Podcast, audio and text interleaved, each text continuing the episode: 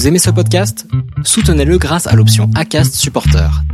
C'est vous qui choisissez combien vous donnez et à quelle fréquence. Cliquez simplement sur le lien dans la description du podcast pour le soutenir dès à présent. Hiring for your small business? If you're not looking for professionals on LinkedIn, you're looking in the wrong place. That's like looking for your car keys in a fish tank.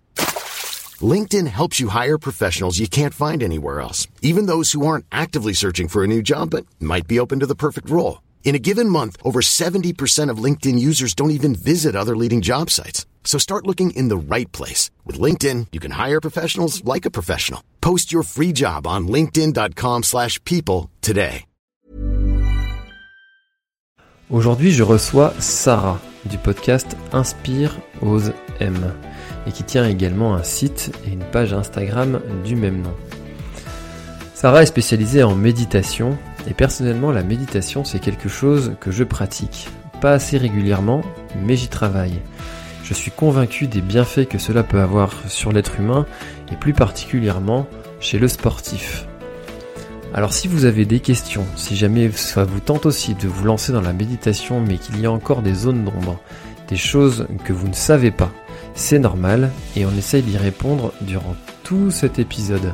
Cet épisode fut très intéressant, très riche. Personnellement, il m'a incité à poursuivre mes efforts pour méditer plus régulièrement. Je vous laisse en ma compagnie avec Sarah dans ce nouvel épisode de l'Instant Outdoor. Salut Sarah, comment vas-tu? Salut François, ravi, ravi, ravi d'être avec toi, super fort. Eh ben, écoute, euh, génial, génial, bienvenue. Euh, on est ensemble pour parler de, de méditation euh, pendant mhm. quelques temps. Est-ce que tu peux présenter un petit peu ton, euh, ton domaine d'activité euh, avant qu'on qu'on débatte de ce qu'on débatte, qu'on présente euh, ce sujet de, de, la méditation qui moi m'intéresse beaucoup? Yes. Alors moi je m'appelle Sarah Gerbin, je suis bretonne comme toi. Je suis l'auteur du podcast Inspire, Ose, M et du site internet du même nom. Donc Inspire, Ose, M, c'est trois mantras qui m'ont énormément euh, suivi euh, tout au long de ma vie et encore plus particulièrement ces dernières années euh, quand j'ai lancé mon, travail, puisque mon travail c'est justement d'accompagner, d'accompagner essentiellement des femmes, mais des femmes, des chefs d'entreprise, enfin toutes les personnes qui ont envie de se déployer. Et un de mes outils, c'est la méditation, hein, c'est un de mes, mes outils phares, un de mes outils chouchou. Et, et voilà, j'œuvre depuis euh, plusieurs années maintenant à, à, être celle qui aide à, à, déployer des ailes, à accompagner sur un chemin, que ce qu'on soit chef d'entreprise, qu'on soit qu'on soit dans le lancement d'un projet de cœur, peu importe, ça peut être un défi sportif aussi. On a à apprendre à se connaître et à apprendre à, à focuser sur ce qui compte réellement pour nous. Et la méditation est un des outils que j'utilise pour ça. Top. Bah, en tout cas, il y a, y a, énormément de, de similitudes entre, euh, entre les chefs d'entreprise, euh, souvent les chefs, euh, les, ou du moins les personnes qui ont des, euh, des responsabilités, et puis les gens qui cherchent à, à performer dans leur sport. Il y a, ça cherche toujours à, à, actionner certains leviers qui sont un petit peu similaires avec le sport euh, et le monde de l'entrepreneuriat, mais aussi du, du développement personnel. Quand, dès qu'on recherche à à s'élever soi-même, comme on dit, euh, à devenir une meilleure version de soi-même. Euh, qu'est-ce que qu'est-ce que tu pourrais nous dire pour présenter un petit peu la méditation pour ceux qui n'auraient euh, vraiment aucune connaissance dans ce sujet et qui auraient juste euh, cette image de la personne en, assise en tailleur avec euh, avec les mains sur les genoux et qui regarde l'horizon, voilà. Ouais, alors ça c'est très très drôle quand je donne des, des conférences ou quand j'interviens en entreprise ou auprès des clients que j'accompagne sur la méditation. Souvent, je leur demande mais c'est quoi les images que vous avez de la méditation? Et bien souvent, c'est des images de magazines. On imagine quelqu'un face à une montagne ou dans un ashram. Ça peut être un moine tibétain, peu importe. Et en fait, pour moi, la méditation, c'est simplement comme un tête-à-tête -tête avec soi-même. C'est-à-dire, c'est un moment qu'on s'offre euh, de la même manière que si vous partiez euh, organiser un tête-à-tête avec votre amoureux, votre amoureuse, vous allez vous couper du quotidien, vous allez vous extraire du bruit, de l'agitation, etc. Vous allez trouver un endroit plutôt inspirant et vous allez couper aussi toutes les distractions de telle sorte d'être euh, en pleine présence dans un moment de qualité avec la personne que vous aimez. Pour moi, la méditation, c'est exactement ça. En fait, c'est trouver un moment, c'est s'offrir un moment, c'est se créer une bulle dans notre quotidien, qui est souvent hyper, hyper rempli, pour s'asseoir en silence. Alors s'asseoir, s'allonger, peu importe. Moi, je suis vraiment pas pour quelque chose de figé. Ce qui compte, ça va être trouver la manière dont on aime se retrouver avec soi.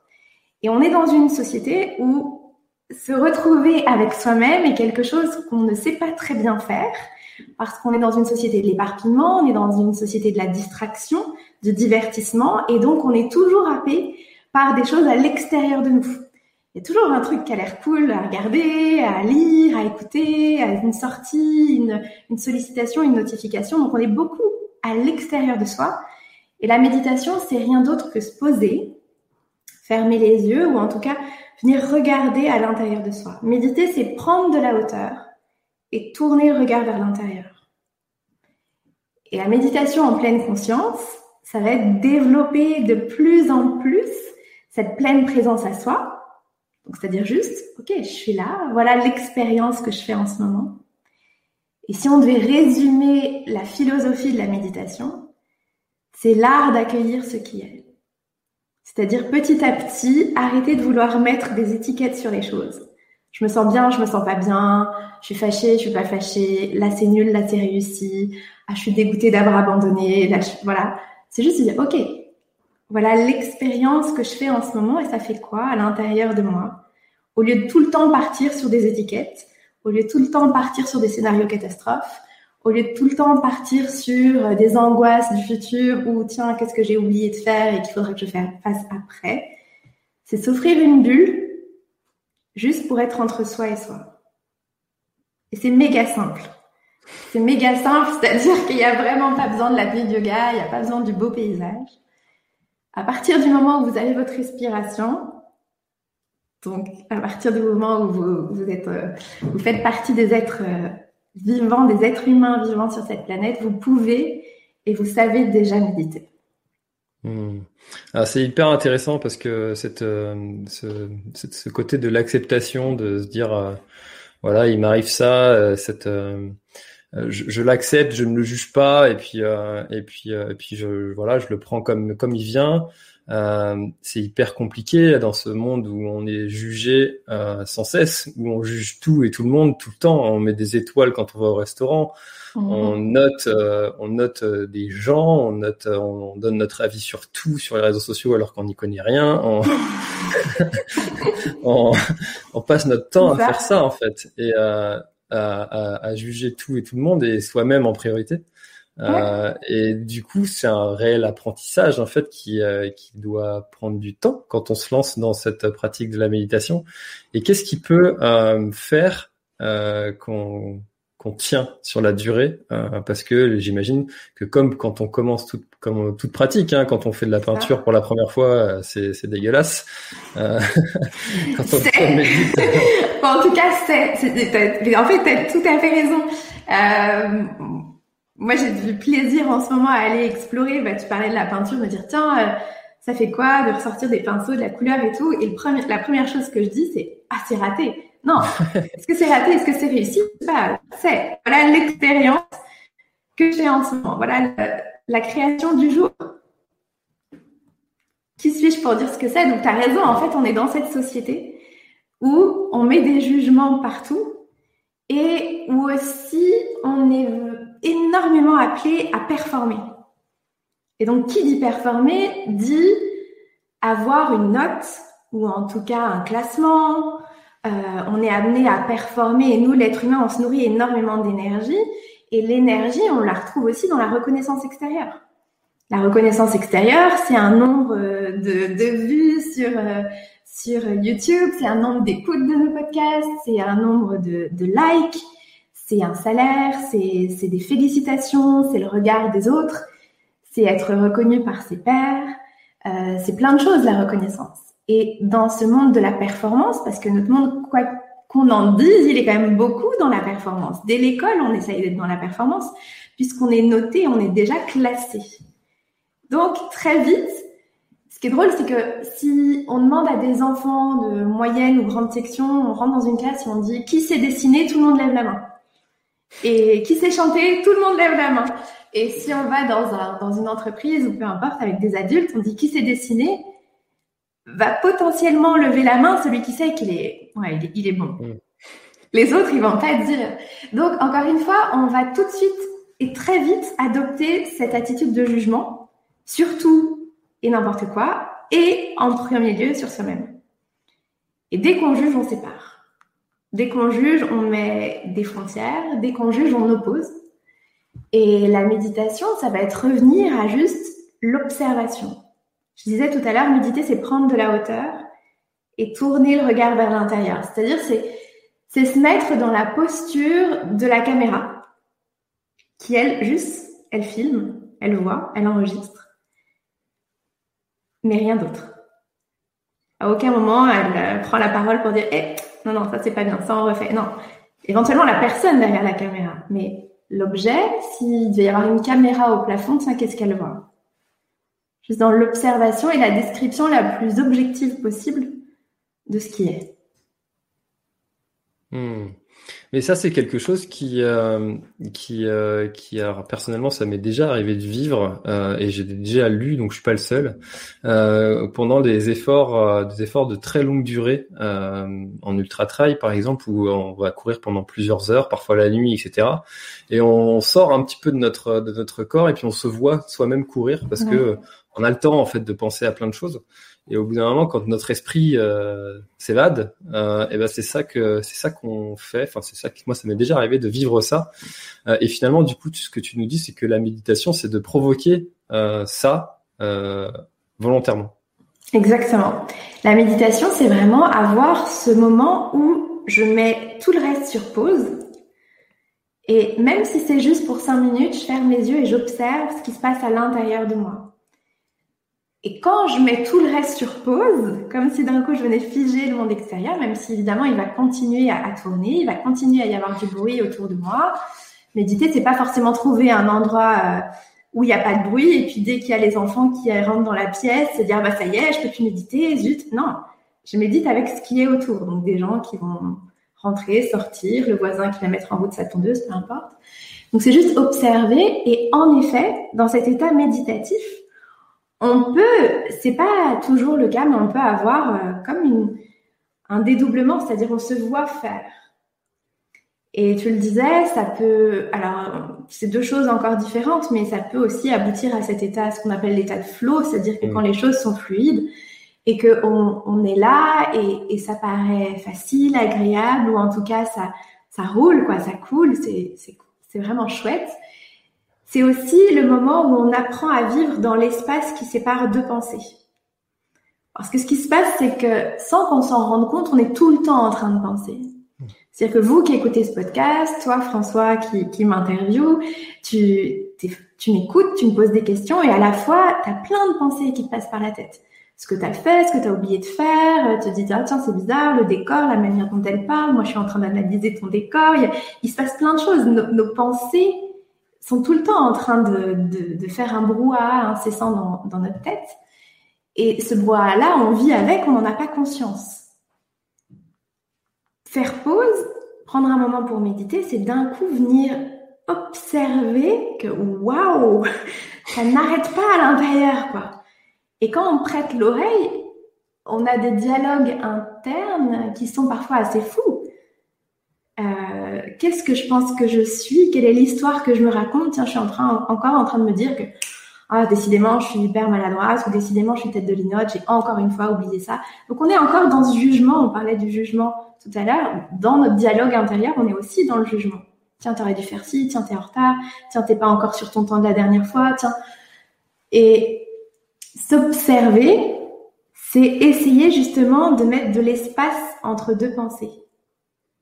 Et dans cet espace-là, plus on, plus on médite, plus on apprend à, à, à étirer ce temps entre deux pensées, là, c'est, c'est juste waouh. Là, il se passe un truc, c'est-à-dire qu'on est vraiment dans l'instant. On se retrouve dans l'ici et maintenant, on se regarde faire, on se dit on a l'impression que tout est à sa place, que les choses sont assez justes, et en tout cas, même si on n'a pas l'occasion d'expérimenter souvent cet état de flow, parfois on peut le toucher des doigts et aussitôt y repart, c'est pas grave, mais plus on va apprendre à être dans l'observation de soi et dans cette espèce de dédoublement dont tu parlais tout à l'heure, c'est-à-dire je me regarde faire comme la caméra au plafond, me regarderais en train de te parler, en train de dans mon quotidien, euh, plus du coup ça va être facile pour moi de ne plus être dans la réaction, dans l'action-réaction et dans le jugement immédiat, mais plus je vais pouvoir avoir cette espèce de, de sagesse qui m'offre un petit temps entre le moment où je vis quelque chose et le moment où je viens juger cette chose. Hmm. Et là, dans ce temps-là, je vais pouvoir avoir le choix d'une multitude de réactions possibles. Mais c'est vrai que ça, ça fait beaucoup de sens parce que quand on réagit sur l'instinct, euh, exemple, un, un lion euh, débarque à ma porte, instinctivement, je réagis. J'ai, voilà, soit je fais face, soit, soit je cours. Ça. Ou t'es euh, figé. ouais, voilà. Euh, si euh, si on prend un exemple plus plus commun, euh, quelqu'un nous dit euh, nous donne une pensée, on peut très bien réagir sur le coup de l'émotion et puis de, de, réagir instinctivement et puis alors que si on a justement ce petit recul qui nous fait réagir peut-être plus plus sereinement et plus efficacement, ce sera plus pertinent quoi. En fait, c'est ça, on est souvent dans l'action-réaction. Et c'est comme si immédiatement, euh, il se passe quelque chose, on est, tout le temps dans la réaction quasi immédiate. Et tu l'as très bien dit en, citant le danger, qui le danger réel, celui du lion, où potentiellement je suis en danger de vie ou de mort, il y a quelque chose où il faut que je sauve ma peau. Euh, ça, c'est le danger réel, mais dans 99,9% de notre temps, on n'est pas en danger de mort. Par contre, on est... Euh, on a l'impression de subir euh, le stress, euh, les attaques des uns des autres, les humeurs des uns des autres, ou les critiques, les avis, enfin bref, les jugements, ça c'est du quotidien. C'est pas une peur réelle et immédiate qui met ma vie en danger. Donc déjà, on peut faire la distinction entre, ok, mon enfant traverse la route, il y a un camion qui arrive, oui, là évidemment, action-réaction. Euh, ça c'est, voilà, on ne discute pas ça, ça, ça fait partie des, peurs réelles, physiques, euh, pour lesquels il faut être dans la réaction et dont, pour lesquels notre corps réagit euh, immédiatement. Souvent, on pense après. Donc, c'est plutôt bien fait. Mm. Mais dans nos situations du quotidien, il n'y a pas de, en général, il n'y a pas de danger de mort, euh, Dieu merci. Donc c'est beaucoup plus cool et donc il va falloir apprendre à notre cerveau à, à arrêter d'être tout le temps sur la défensive. Et donc avec la pratique de la méditation, on va apprendre à mettre un petit temps entre tiens, voilà ce qui m'arrive, tiens, mon mari ou ma femme rentre, elle est super de mauvaise humeur, elle claque la porte, machin. Ok, juste, est-ce que je peux juste observer ce qui se passe avant de, tout de suite lui crier dessus, dire oui, claque pas la porte, attends, mais qu'est-ce qui se passe? Ou au contraire, m'inquiéter et partir, mon Dieu, qu'est-ce qui s'est passé? Drame absolu, partir dans mes, dans peurs à moi. Euh, juste dire ok, d'accord. Si j'étais une caméra, qu'est-ce que je décrirais? Je dirais ok, à 17h28, euh, ma femme vient de rentrer, claquer la porte et quitter la pièce. Hmm. Juste ça. Et à partir de là, si je sais juste avoir cette, nanoseconde de, d'espace, je me rends compte que j'ai une multiplicité de réactions possibles. Je peux juste observer, je peux mettre à rire, à m'énerver, juste me dire ok, je la laisse avoir son temps. Euh, je peux lui dire bah écoute chérie, si si t'as besoin de parler, je suis là, tu sais où me trouver. Je suis pas obligée de partir moi dans mes peurs ou dans mes dans ma rage ou dans mon stress. Donc la méditation, tu me posais la question tout à l'heure, méditer c'est une pratique? Oui, absolument c'est une pratique comme toutes les pratiques comme l'ultra trail doit être une pratique, comme l'aquarelle est une pratique, comme le yoga est une pratique. Et pour ça, moi, je sais que je parle souvent des trois P qui sont pratiques, patience et persévérance. Hmm. Et à partir de là, ok, je sais que je suis en chemin et je sais que je suis euh, dans l'apprentissage. Et ce qui est chouette avec la méditation, c'est qu'elle ne demande pas de performance. Bien souvent, mes élèves me demandent, mais quand est-ce qu'on sait qu'on a bien médité ou pas bien médité? Et mmh. déjà, ça me fait sourire parce que je me dis, ok, même sur méditer, on a besoin de dire, ah, là, c'était une méditation, une séance réussie, là, c'était moins bien.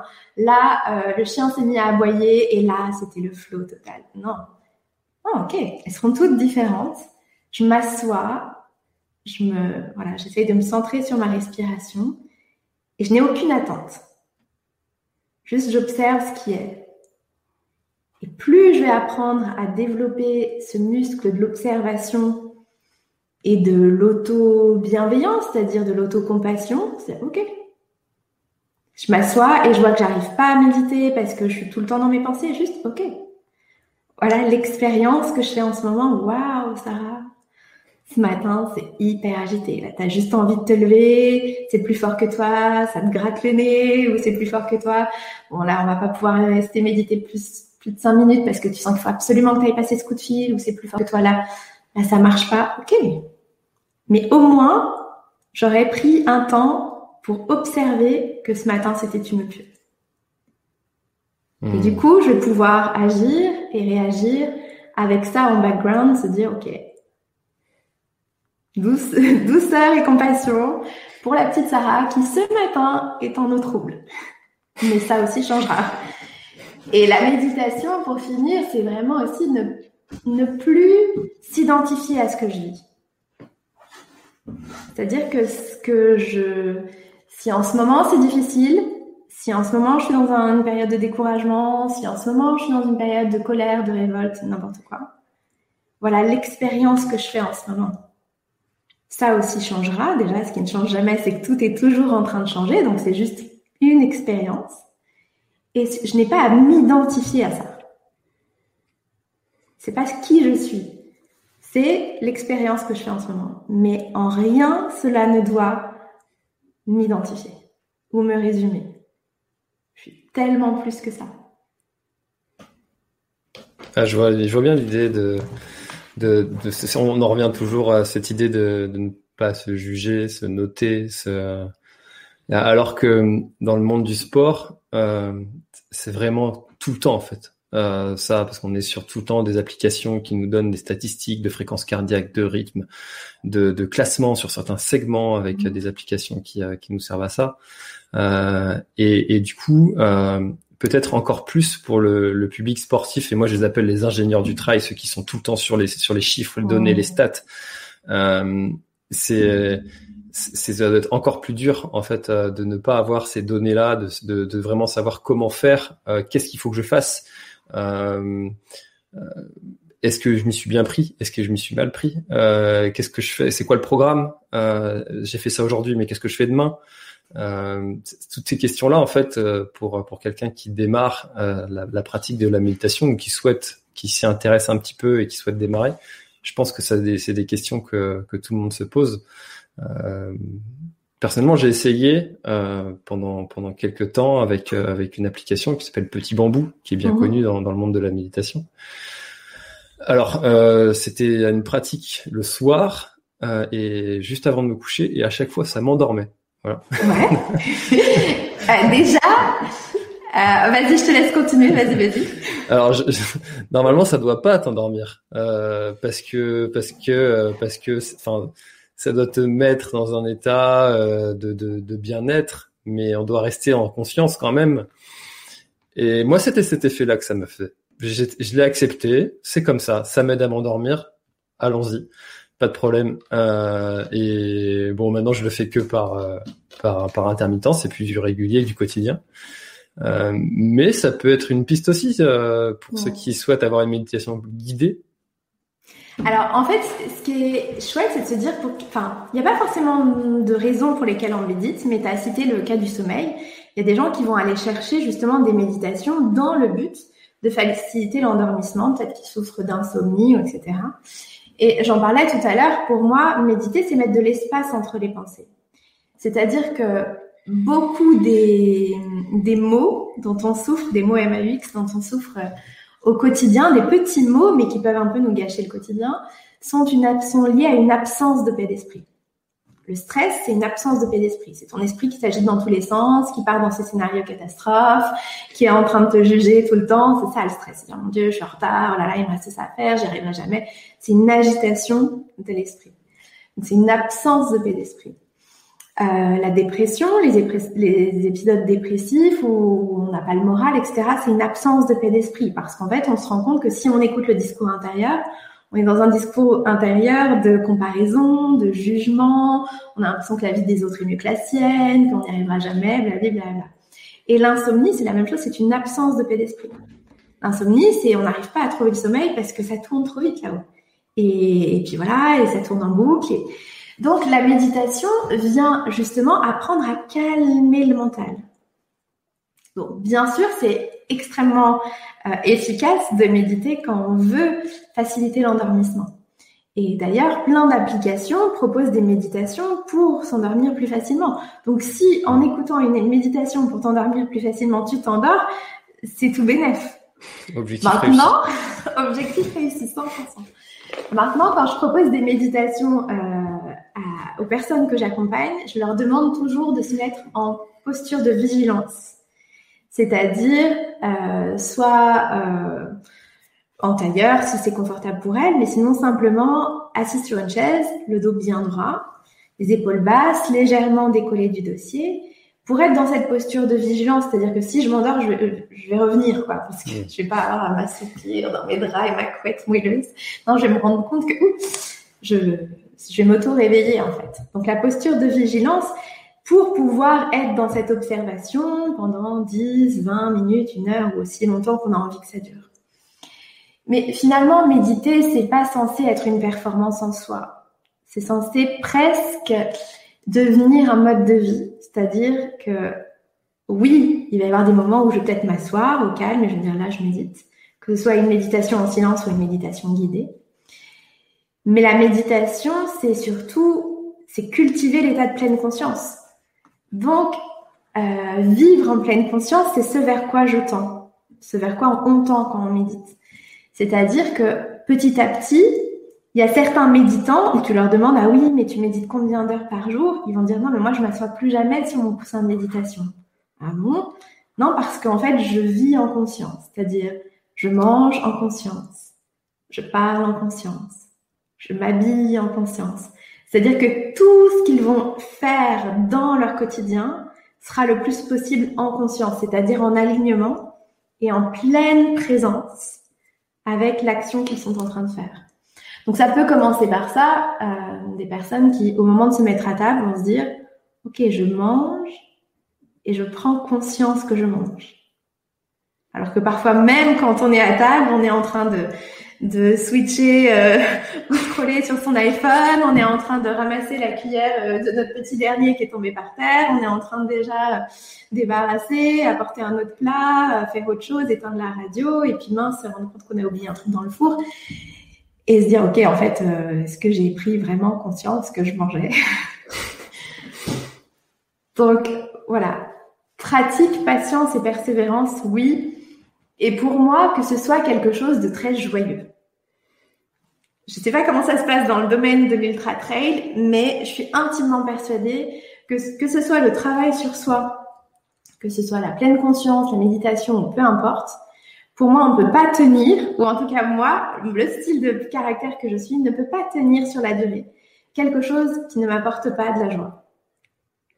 C'est-à-dire que j'ai besoin de retirer une énergie et une joie immédiate à ce que je fais pour que j'ai envie d'y revenir. Et donc, pour moi, méditer, ça passe aussi par beaucoup d'autodérision ou avoir aussi beaucoup d'humour pour soi, de pas prendre le truc au sérieux. Et, si c'est si c'est une méditation avec euh, le chien qui aboie, le mari qui rentre dans la pièce, les enfants qui sautent sur le lit à côté ou qui se chamaillent, Ok, bienvenue, c'était la méditation du jour. Et c'est pas grave, c'est juste, c'est juste l'expérience du jour. Hmm. alors c'est un petit peu euh, un petit peu ce schéma là qui se passe aussi dans, les sports outdoor euh, et plus c'est long plus c'est vrai c'est que il y a des phases en fait il y a des, euh, moments le par exemple le départ c'est un moment qui va être euphorique parce qu'il y, y, a toute l'énergie du départ il y a ça, ça, ça faisait longtemps qu'on attendait ce moment. Euh, pareil, quand on commence une randonnée, c'est pareil. Quand on voilà, quand on commence un chemin, il y a toujours ce côté du début, du démarrage qui est toujours euh, toujours sympa. Après, il y a toujours un moment difficile parce que mmh. parce que le sac fait mal au dos, parce que euh, les jambes commencent à tirer. Après, il y a toujours aussi ce moment où l'énergie revient. donc, tu parlais tout à l'heure de cet état de flow et et ça revient tout le temps, ça cyclique en fait cet état de forme qui, qui revient, qui repart, qui revient, qui repart. Et puis il y a le moment de l'arrivée où ça c'est le moment le plus euphorisant en général où c'est terminé. Euh, alors des fois il y a le moment aussi de l'abandon ou pour certains qui, qui est un peu moins un peu moins euphorisant et où c'est un peu, peu, peu moins jojo. mais euh, mais effectivement ça c'est ça, ça fait sens avec euh, tous ces toutes ces méditations différentes que tu peux vivre et puis euh, finalement tous ces moments là de euh, de sport qu'on peut vivre aussi en pratiquant. Ouais, et puis l'histoire, on parlait tout à l'heure des chiffres, tu disais les, ingénieurs de l'ultra trail, c'est marrant parce que je crois que c'est assez naturel de vouloir mettre des chiffres. Et je vois les gens qui, apprennent à, méditer ou qui sont curieux de, de, méditer, souvent ils mettent un timer et ils se disent ok donc alors ce matin je me pose, je médite 5 minutes. Alors 5 minutes, euh, c'est pas évident parce qu'en on essaye de se concentrer sur la méditation et puis il y a une partie de notre cerveau qui se dit bon alors là ça doit faire 3 minutes 30, ok. je commence déjà à me dire que ça me tire, que je suis mal installée, que ça me gratte, que j'ai envie de me lever, que j'ai des fourmis dans les pieds, enfin bref. Et il y a une partie de notre cerveau qui est en train de se dire, OK, j'en suis à combien? Là, je suis en... Donc, on est aussi dans cette performance, qu'on le veuille ou non. Elle nous accompagne un peu tout le temps, quoi. Le besoin de chiffrer, le besoin de savoir si on a fait mieux que la dernière fois, etc. Mmh. Et en fait, très vite, dans la méditation, mais peut-être que dans le sport, c'est la même chose, il faut essayer de pas être en compétition parce que dès que je suis en compétition, quelque part, c'est une fuite d'énergie l'énergie va fuir parce que je vais être dans la comparaison, je vais tourner le regard pour savoir où est, celui qui me suit. Enfin, tout de suite, l'énergie fuit à partir du moment où j'essaye de me comparer ou de d'être euh, ouais de, de compétiter. Euh, l'énergie va, va fuir. Donc l'idée c'est d'essayer d'être focus sur soi et de se dire que la seule personne avec qui que j'essaye d'emmener un petit peu plus loin de fois en fois, c'est juste moi. Hmm. Et ce qui est beau aussi dans la méditation, c'est que petit à petit, on va se rendre compte que l'idée, c'est, c'est pas de réussir. C'est-à-dire qu'on met en opposition, alors c'est peut-être plus large que la méditation, mais il y a d'un côté ce qu'on appelle la réussite et d'un autre côté la réalisation de soi. La réussite, c'est quand je me mets des objectifs et que mon niveau de satisfaction est proportionnel aux cases que je coche et aux objectifs que j'atteins peut-être aux courses que je réalise ou au temps que je réalise, je m'en rends pas compte. Et ça, c'est la réussite. Et la réussite, on, on a tous déjà expérimenté ça, de se dire ah ouais, je serais plus heureux quand j'aurais emménagé dans ma nouvelle maison, quand j'aurais euh, euh, fait ce marathon, quand j'aurais fait ci et ça. Et en fait, on se rend compte que la satisfaction liée à je coche des cases est toujours très fugace. C'est-à-dire que ok, on a emménagé dans la nouvelle maison, on est content, c'est sympa, mais six mois après, on s'est un peu habitué à ça. Hmm. C'est devenu notre nouveau décor. Peut-être que pendant des années, on s'est dit, ah ouais, le jour où je fais le marathon de New York, ou je sais pas quoi, waouh, ce sera le Graal. Et puis un jour, on l'a fait, et puis, ouais, ok, c'est cool, mais comme si ça nous remplissait pas durablement. Donc ça, c'est la réussite. C'est ce qu'on, c'est la chimère derrière laquelle on court tous à un moment donné de nos vies en se disant, ouais, c'est le next step qui va faire de moi la nana au sommet, le mec au sommet. Là, ce sera le nirvana. Là, je serai complète. Là, je, ah, je serai tellement plus sûre de moi. J'aurai plus confiance en moi. Je me sentirai plus fort, plus libre, etc. Et ça, j'ai tendance à, le mettre en, parallèle ou en tout cas euh, essayer de d'aider les personnes à tendre davantage vers la réalisation de soi. La réalisation de soi, c'est oui, j'ai des objectifs en chemin. Mais je sais que c'est pas les objectifs que je réalise ou pas qui me définissent, mais je prends de plus en plus de plaisir à savoir et à observer la personne que je deviens en chemin. C'est-à-dire la meilleure humaine, entre guillemets, que je deviens sur ce chemin-là, qui apprend à développer euh, plus de compassion pour elle-même, plus de bienveillance pour les autres, peut-être plus de solidarité, plus d'amour, plus d'accueil, qui apprend aussi à, s'auto-serrer dans les bras les fois où c'est complètement pas du tout ce qu'on avait imaginé que ce serait, mais que je sais aussi avoir autant d'amour pour moi que les fois où je, où je franchis la ligne d'arrivée avec un, un, temps au top. Quoi. Hmm. C'est un, un, sentiment qui est, euh, qui est très présent chez, euh, chez ceux qui ont un objectif qui est très fort dans une, euh, parfois dans une vie. Mm-hmm. bah, une fois en fait que cet objectif-là est, est, réalisé, je pense par exemple à des grosses courses célèbres. chacun a son, son, sa course en, voilà, qui, qui fait rêver depuis plusieurs années. Et une fois que cette course-là est, est accomplie, est terminée, euh, certains ressentent euh, un espèce de vide euh, derrière en disant voilà, bah, ça y est, ça s'est fait. maintenant, que va devenir ma vie? Et, et, alors que si on a finalement apprécié tout ce chemin qui, qui nous a permis d'accomplir cet objectif-là, bah, finalement on peut recommencer. Et puis cette, cette, cette, cette, énergie qu'on a eue, qu'on a eu, bon, on va la retrouver dans un autre dans un autre défi. Ouais, et ce qui est beau, tu parlais, tu parlais de ça, euh, on, a souvent parlé de, comment dirais-je, presque un état dépressif, un état de vide, c'est ça, quand on a atteint un gros truc, et puis bah, c'était notre, c'était notre sommet en fait, c'était notre ligne d'horizon. Une fois qu'on l'a atteint, je sais pas, Thomas Pesquet euh, dans, dans l'espace, peut-être que c'est le truc d'une vie. Comment est-ce qu'on garde euh, le feu, la flamme à l'intérieur, alors que peut-être on retournera jamais à ce niveau-là euh, de performance ou en tout cas d'objectif de vie parce que parce que la vie c'est aussi ça, ça change. Euh, faut, faut accepter qu'on que ça que tout évolue, tout bouge autour de nous. Et, puis il y a des choses qu'on réalise qu'une fois aussi. Peut-être que Peut-être que les mamans connaissent ça. Le jour où elles se disent, bah non, c'est fini, voilà, on aura, on aura plus d'enfants. Ou les couples de se dire, bah voilà, la, famille est complète, on passe à quel autre projet, si ça a toujours été le projet d'une vie? Ou, tiens, j'ai construit ma maison, ok, bah maintenant elle est là. Euh, bon, bah maintenant, what's next, Et ça peut être assez, euh, assez perturbant parce qu'en effet, il y a comme un espèce de vide. Et, et moi, je parle, les gens qui viennent me voir sont souvent des gens qui ont ce que j'appelle coché toutes les cases. C'est-à-dire que bien souvent, c'est des gens qui ont euh, euh, qui ont fait des belles études, qui ont des qui ont un job chouette, qui ont des amis, une famille, euh, qui voyagent, etc. Bref, qui cochent un petit peu toutes les cases de ce, ce que la société nous montre comme un modèle de réussite, un certain modèle de réussite avec beaucoup. Le, de le fameux tout pour être heureux. C'est ça. T'as tout pour être heureuse, mais je comprends pas. T'as tout pour être heureuse. Mais c'est ça, vu de l'extérieur. Bah de quoi tu te plains Enfin voilà quoi. Sauf que ça, c'est vrai vu de l'extérieur et c'est encore une fois des objectifs de vie qui sont à l'extérieur de nous. C'est-à-dire que la maison, le job, les diplômes, les enfants, euh, des, courses, des, des, des, dépassements physiques, ou, etc., c'est des choses à l'extérieur de nous.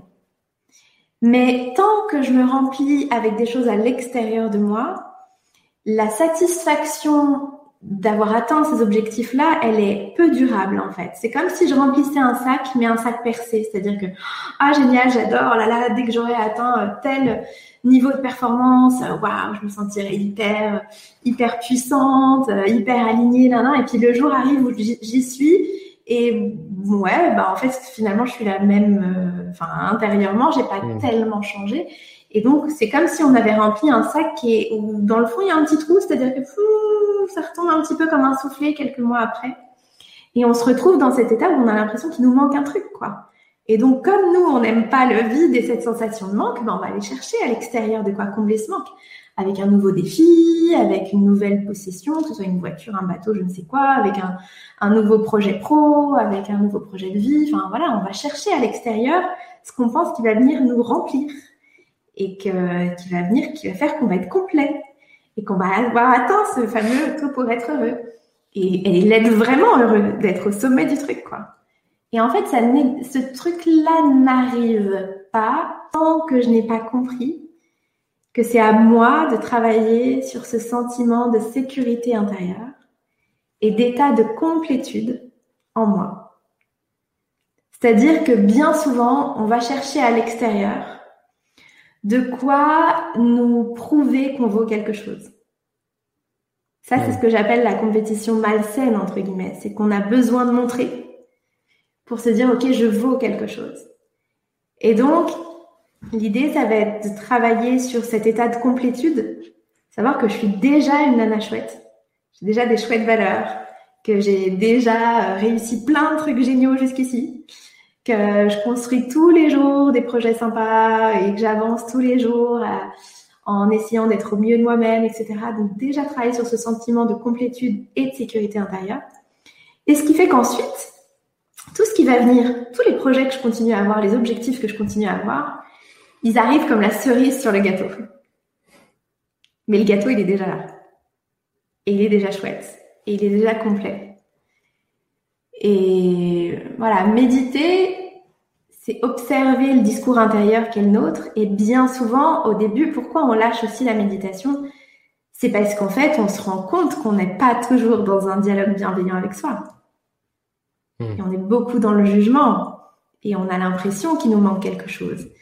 Et que c'est quand on aura fait ci ou quand on aura j'ai n'importe quoi, trouvé l'amour, perdu du poids, euh, eu l'augmentation de salaire, euh, qu'on se sentira mieux, qu'on se sentira plus confiant, plus libre, plus puissant, etc. Mais en fait, il faut d'abord travailler sur l'état de sécurité intérieure. Et ensuite, le reste, je vais pas dire arrive comme par magie parce que ce serait euh, vivre au pays des bisounours et des petits papillons, mais du coup, on est dans sa puissance, quoi. Et donc, on devient de plus en plus euh, cette personne très alignée avec euh, son potentiel euh, infini, quasi infini, quoi. C'est dire, ok, je sais qui je suis, j'ai des appuis solides, et à partir de là, la cour de récré, l'espace pour s'amuser, le laboratoire d'expérimentation, il est grand ouvert. Et là, ça devient jouissif. Hmm. Donc plus que ce que j'accomplis, c'est qui est-ce que je deviens en chemin? C'est euh, vraiment remettre en, comment dire remettre euh, un peu euh, à zéro toutes nos croyances et nos modes de vie occidentaux que de d'accepter ça en fait euh, et de et de pas de pas balayer en fait cette euh, cette pratique de la méditation pour arriver à ce niveau de d'acceptation de soi et de, de non jugement etc en se disant bah ah, c'est c'est bon c'est pour c'est un truc pour euh, pour les you ou pour pour les gens qui sont un peu perchés ou quoi. Et, et, en fait je pense que on est arrivé à un tel statut dans la société où, où tout le monde juge tout le temps tout le temps etc que que d'arriver à accepter que ça, ça peut être, ça peut être euh, nous, euh, mm. d'être comme ça vraiment, sincèrement, et puis finalement en peu de temps en fait, euh, parce qu'on n'a pas besoin de d'années de, de, pratique pour arriver à ce niveau de, de, de ce niveau, si on peut appeler ça un niveau, encore une fois. Oui, hein. de prise de conscience en fait, c'est juste ça. De mm. s'observer, mais complètement là, tu mets le doigt sur quelque chose que je trouve génial et hyper fondamental, c'est de se dire que pour méditer, il n'y a pas d'âge, il n'y a pas de, il y a aucune condition minimum requise pour méditer. À partir du moment où on respire, on est un candidat idéal à la méditation. Donc ça, ça je trouve ça canon. Et de se dire qu'en fait, euh, parfois les gens disent ah là là, mais tu médites depuis combien de temps? Oh Puis les gens limite ils disent non, laisse tomber, euh, j'ai pas le courage, je vais pas commencer maintenant ou je ne sais quoi. Mais non, en fait les, les bienfaits ils sont ils sont immédiats parce que euh, déjà en termes de calme, déjà en termes de ressourcement, déjà en termes d'alignement, il y a plein de choses qui s'ouvrent. Et puis ce qui est beau aussi, c'est que ce temps qu'on prend avec soi, ben, on va se rendre compte qu'il y a plein d'idées qui germent quand on, quand on, met le reste un peu sur pause et qu'il y a des choses qui, euh, qui font tilt mmh. parce que euh, juste on est en état de de recevoir. En fait, juste on, s'ouvre à tiens, de nouvelles idées ou de nouvelles manières de faire ou, de nouvelles personnes avec qui potentiellement on peut euh, entrer en relation, etc. Donc pour moi, c'est pas la méditation euh, sur son rocher en dehors du monde. C'est vraiment la méditation au cœur de nos vies quotidiennes, que ce soit des vies de des vies de mères au foyer, des vies d'entrepreneurs, de, retraités, peu importe. C'est la méditation au cœur de nos vies et parce qu'on va adopter cette, euh, cette histoire d'alignement et d'auto-compassion, se regarder plus souvent avec beaucoup plus d'ouverture que d'être tout le temps dans le jugement, bien, pas bien, réussi, pas réussi. Du coup, on ouvre d'autres portes. Et c'est là que la performance est encore plus forte. C'est-à-dire qu'à partir du moment où j'arrête de perdre de l'énergie à me juger où j'arrête de perdre de l'énergie à me comparer, où j'arrête de perdre de l'énergie à, me flageller, à m'en vouloir, à m'auto-saboter ou à me critiquer, Mais en fait, notre potentiel énergétique, quand il est dirigé dans le, bon sens, et qu'on utilise ce 100% de potentiel-là dans la bonne et dans la même direction, waouh Du coup, la méditation peut vraiment être au service de la performance. Hmm. Une performance avec un voilà avec euh, plus de plus de douceur à l'intérieur, mais aussi plus de puissance. Hmm. Et puis c'est des performances qui sont propres à nous et à notre niveau et et, euh, et puis qui doivent pas être justement en comparaison avec celles des autres et euh, qui nous qui nous parlent finalement ces performances là et et ça me fait rebondir à ce que tu disais tout à l'heure sur la personne qui méditait en pleine conscience finalement tout le temps euh, quand il euh, quand il met ses chaussures quand il mange quand il est en voiture etc tout le temps euh, pour tous ceux qui, qui, qui se disent mais moi j'ai pas envie en fait de rester assis sur assis sur ma chaise et puis juste à rien faire. Est-ce que euh, tout ça peut se pratiquer en, pendant son sport? Carrément, carrément. En fait, on, a caricaturé finalement la méditation comme étant un truc où on s'assoit, si possible en tailleur, et puis on bouge plus, et puis si possible dans le silence, etc. Moi, je te disais, moi, je, je suis pas une ayatollah de la posture du lotus, etc. Parce qu'on vit au 21e siècle, on a tous des vies très remplies. Mm. Euh, on a plutôt un rythme de, de, vie à 100 à l'heure plutôt que hyper cool, où on a le temps de voir le lever du soleil, de marcher pieds nus dans la rosée. Si vous le faites, c'est canon, mais voilà, on vit quand même dans une, dans une époque connectée, une époque qui va vite, etc. Donc pour moi, méditer, oui, c'est quelque chose que j'ai tendance à faire de plus en plus dans des activités euh, qui bougent. Donc euh, pendant son sport, carrément. Courir et prendre conscience que je cours, Déjà, si quand je cours, je me dis, OK, je cours et je prends conscience que je cours, cette toute petite phrase-là, je respire et je prends conscience que je respire. OK, je pose mes pieds sur le sol et je prends conscience que mes pieds se déroulent sur le sol. Déjà, juste ça, même si c'est trois secondes, ça va être trois secondes de pleine conscience, c'est-à-dire trois secondes où je suis vraiment dans l'ici et maintenant, où j'habite pleinement mon corps et où je suis en connexion avec ce qui se passe dans mon corps. Hmm. Et méditer, c'est, il y a beaucoup d'activités qui sont des activités méditatives.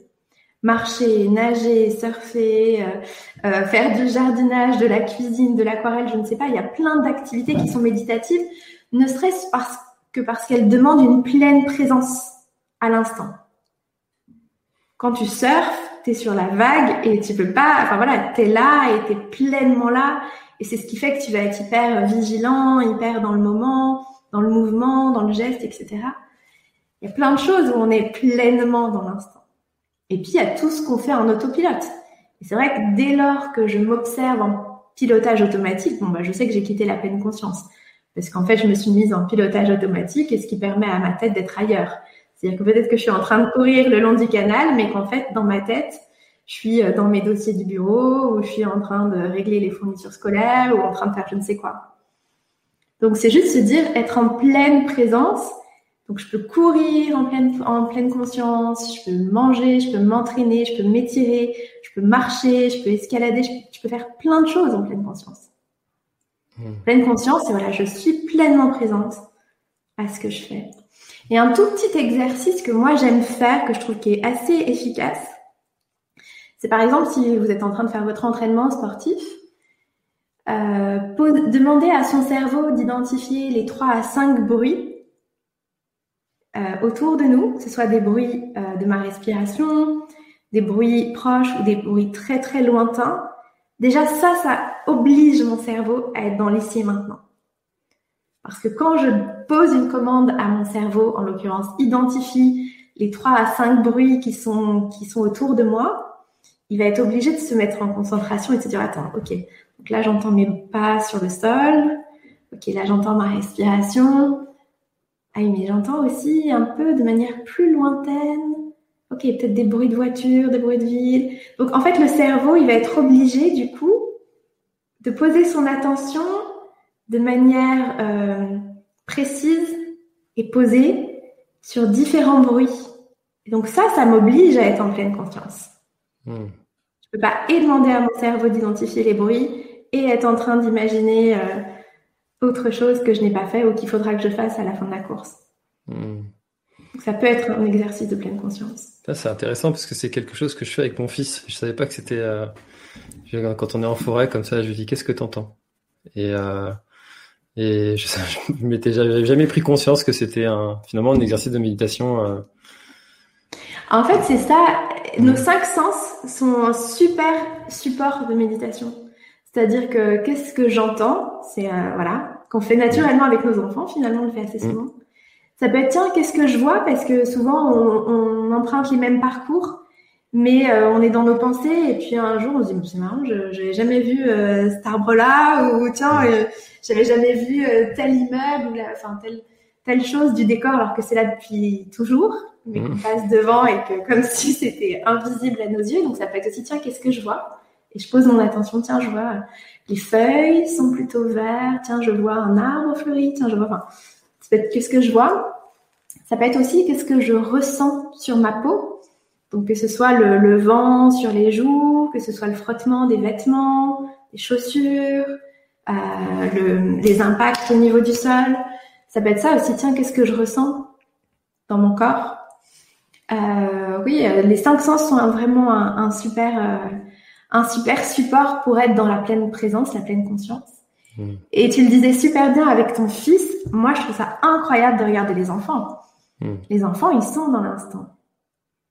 C'est-à-dire que euh, un exercice de, de, pleine conscience que j'ai demandé à,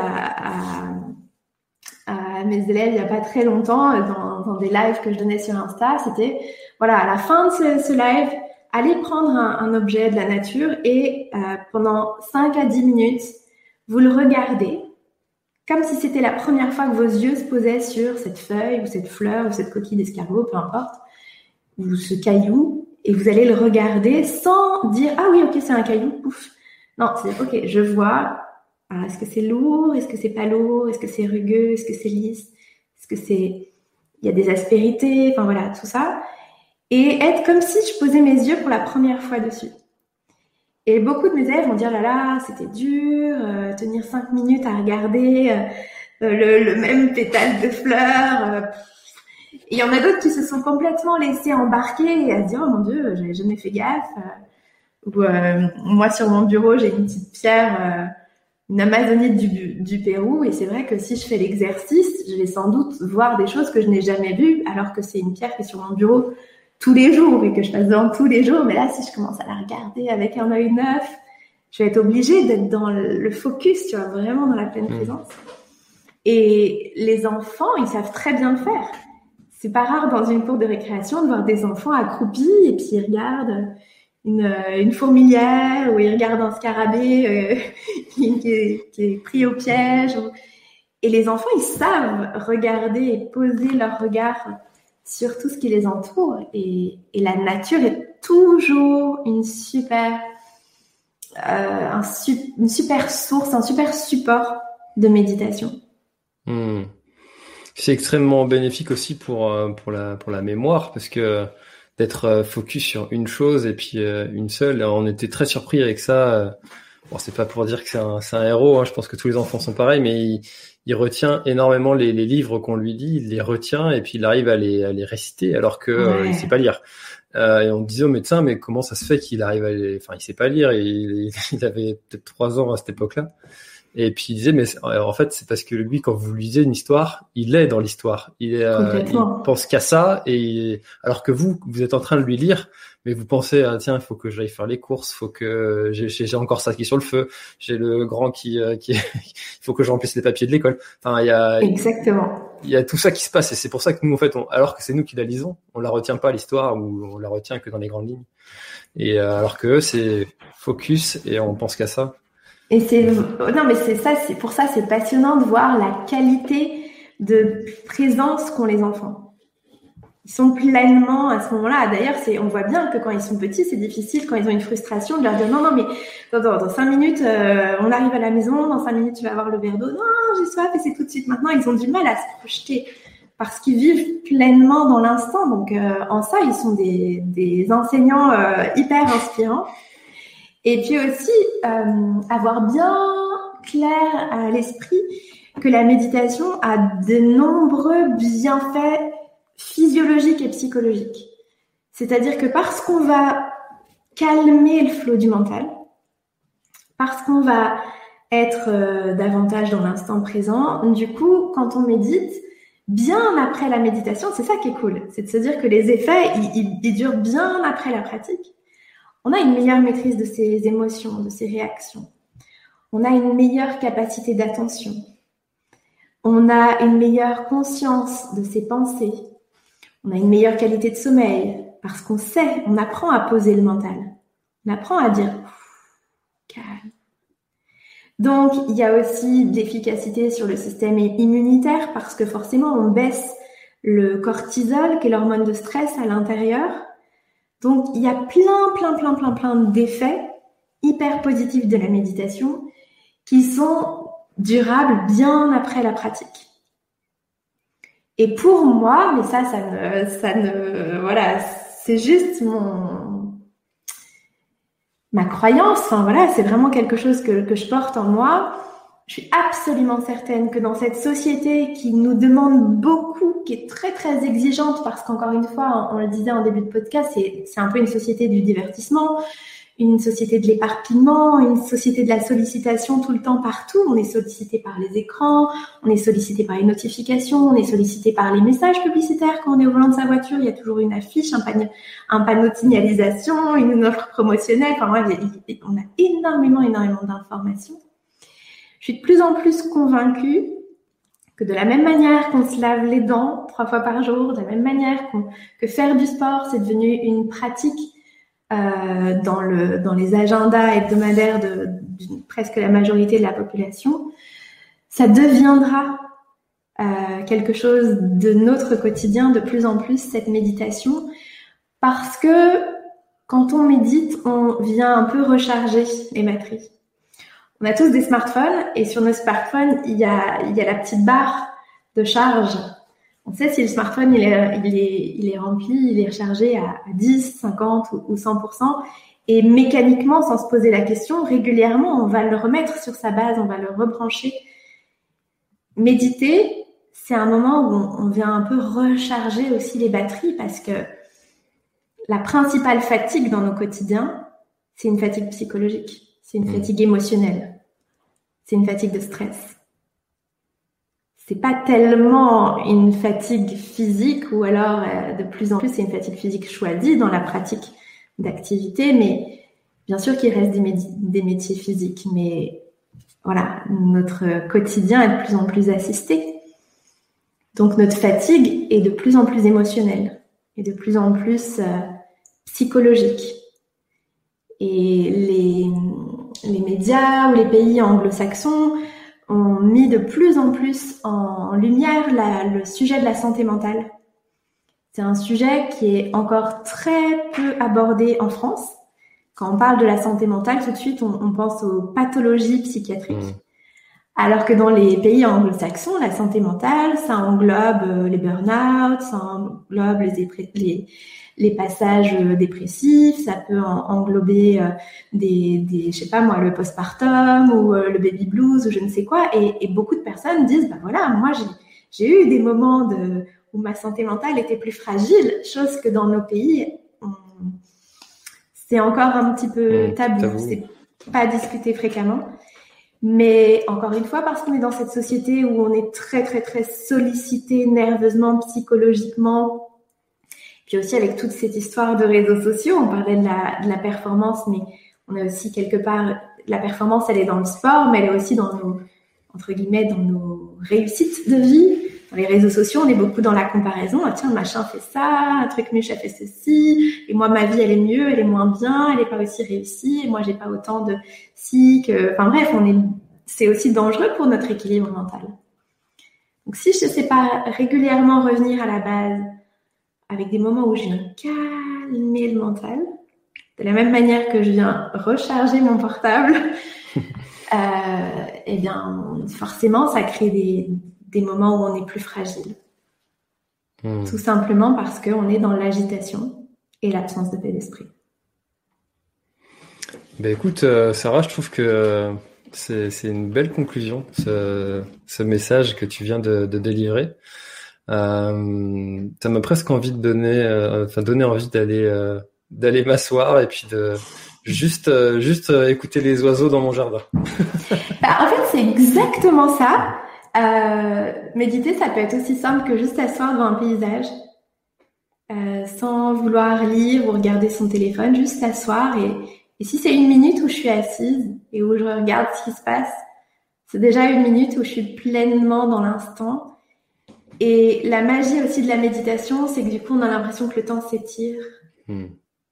dans ce moment-là, où on est juste dans une action ou une non-action.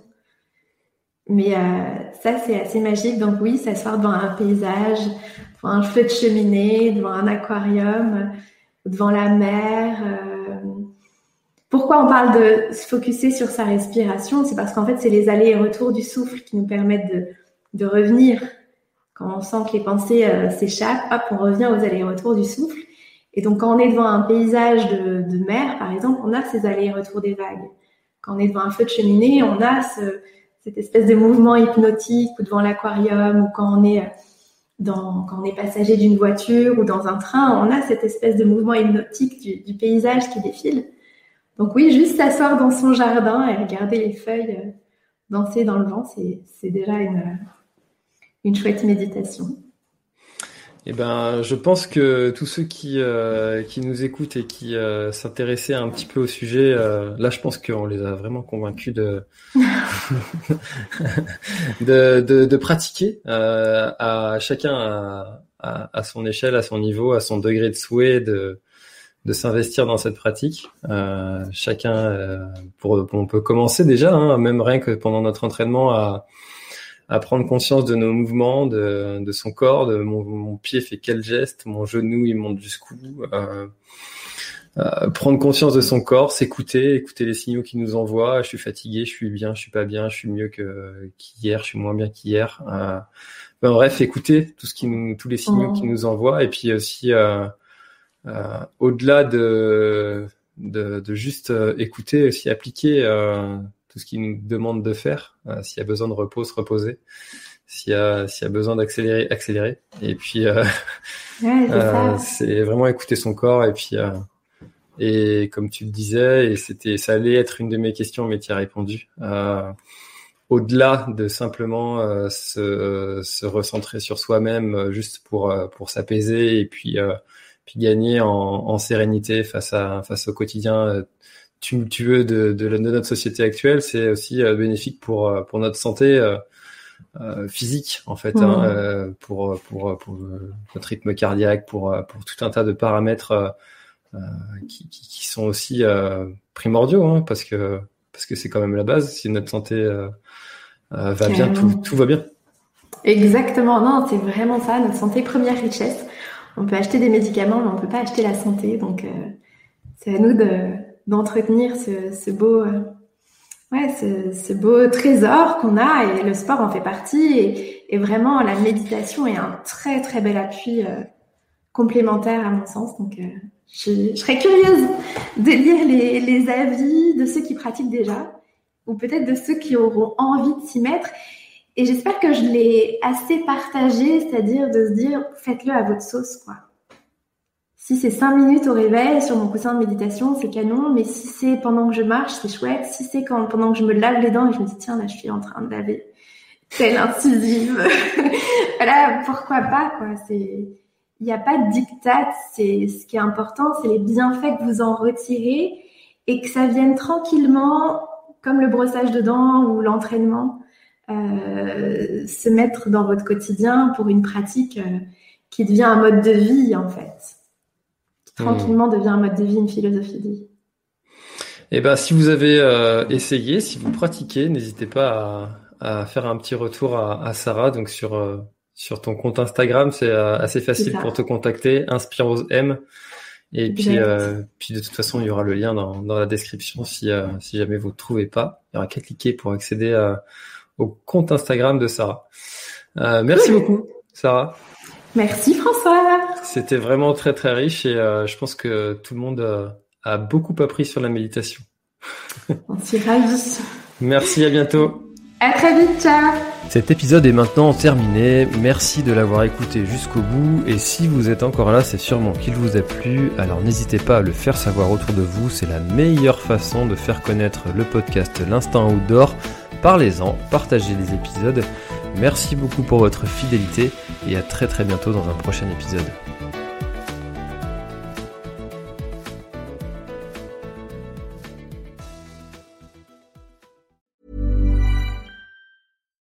Deserves the best, and there's no better place to shop for Mother's Day than Whole Foods Market. They're your destination for unbeatable savings, from premium gifts to show-stopping flowers and irresistible desserts. Start by saving 33% with Prime on all body care and candles. Then get a 15-stem bunch of tulips for just $9.99 each with Prime. Round out Mom's menu with festive rosé, irresistible berry chantilly cake, and more special treats. Come celebrate Mother's Day at Whole Foods Market. Voilà, l'épisode est terminé, j'espère qu'il t'a plu. Je t'invite à aller checker NAC, comme je t'en ai parlé au tout début de l'épisode, avec le code PlanetTrail, P-L-A-N-E-T-E-T-R-A-I-L. Tu auras moins 15% sur ta commande. Et moi, je te souhaite un très, très, très, très, très bon footing, très bon trajet. Bref, ce que tu es en train de faire, je te le souhaite un très bon. Allez, à bientôt dans un prochain épisode. Bye bye.